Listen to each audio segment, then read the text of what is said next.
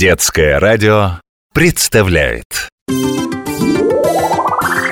Сейчас разовьюсь А вода полезная? А ты знаешь, что человек более чем наполовину состоит из воды?